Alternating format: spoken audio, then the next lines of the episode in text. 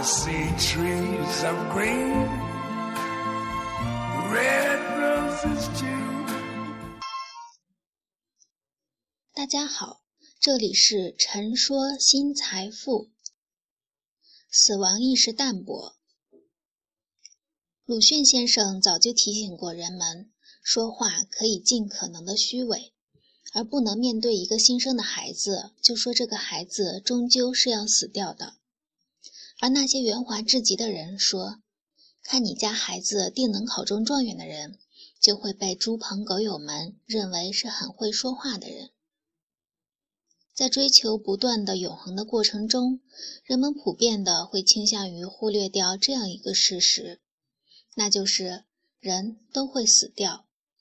人们在执着于眼前谁对谁错时，执着于吵架是否一道菜需要多放盐还是多放糖的时候，大脑也都忘记了这样的一个事实：人都会死掉。由于一些争执。让参与争执的人每个人血压升高，脾气变得暴躁起伏，怒气让空气中的小分子更加颤抖时，当然，人们也把这样的事实忘记了，一件非常重要的事情，可能真的会有人因争执而死掉。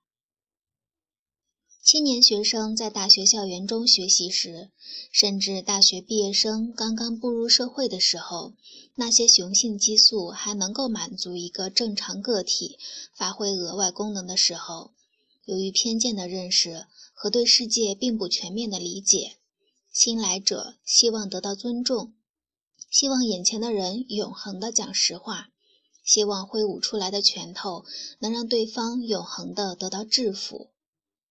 而这些简单的行为也会带来一个不可思议的结果，那就是可能真的会有人因此而死掉。一般的家庭，头疼的父母对待一个吵闹的孩子没有耐心，对学习没有达到要求的孩子发脾气，甚至是以暴力。此时，父母的脑袋里也忽略了一个事实：孩子可能会因此而死去。当然，不节制的父母也可能会发火，导致过于激动而死去。这样似乎看来，死掉是一件很容易发生的事情。从一个个体的生活来看，每天早上醒来便是活着；如果不能醒来，那便是不再活着。那么，每天睡觉醒来和死去的概率各占百分之五十。但把这样的统计样本放大到一个小区，乃至一个城市、一个省份，则会发生变化。我们会发现，在一个相对大的范围内，每天早上能够成功醒来的人还是占大多数的。每天马路上发生严重车祸的概率也并不大。一个人一生中巧遇到一两次严重车祸，就可以终身难忘。或许可以承认，人们正是因为处在过于安全、过于安逸、过于平稳的生活中，所以才忘记了，其实人们终有一死，忘记了谁也逃不过死亡。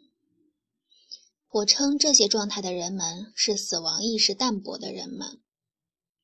生活中忽而有一些亲近人因病痛和离世。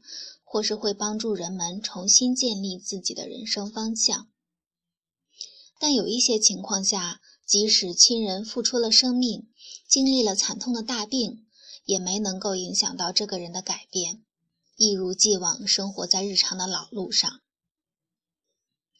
要不然，去看看一轮又一轮长大的青年，看看一轮又一轮老去的老家伙，他们都一致认为。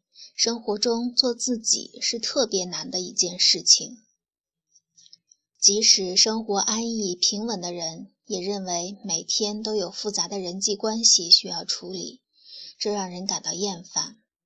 哪怕人们已经可以做到了在污浊的环境中深入浅出，人们还是不愿意承认我已经做到了自暴自弃。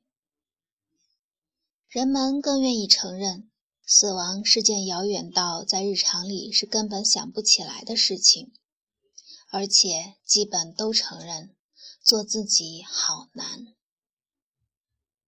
文章来自微信布衣春秋，感谢倾听，下次再会。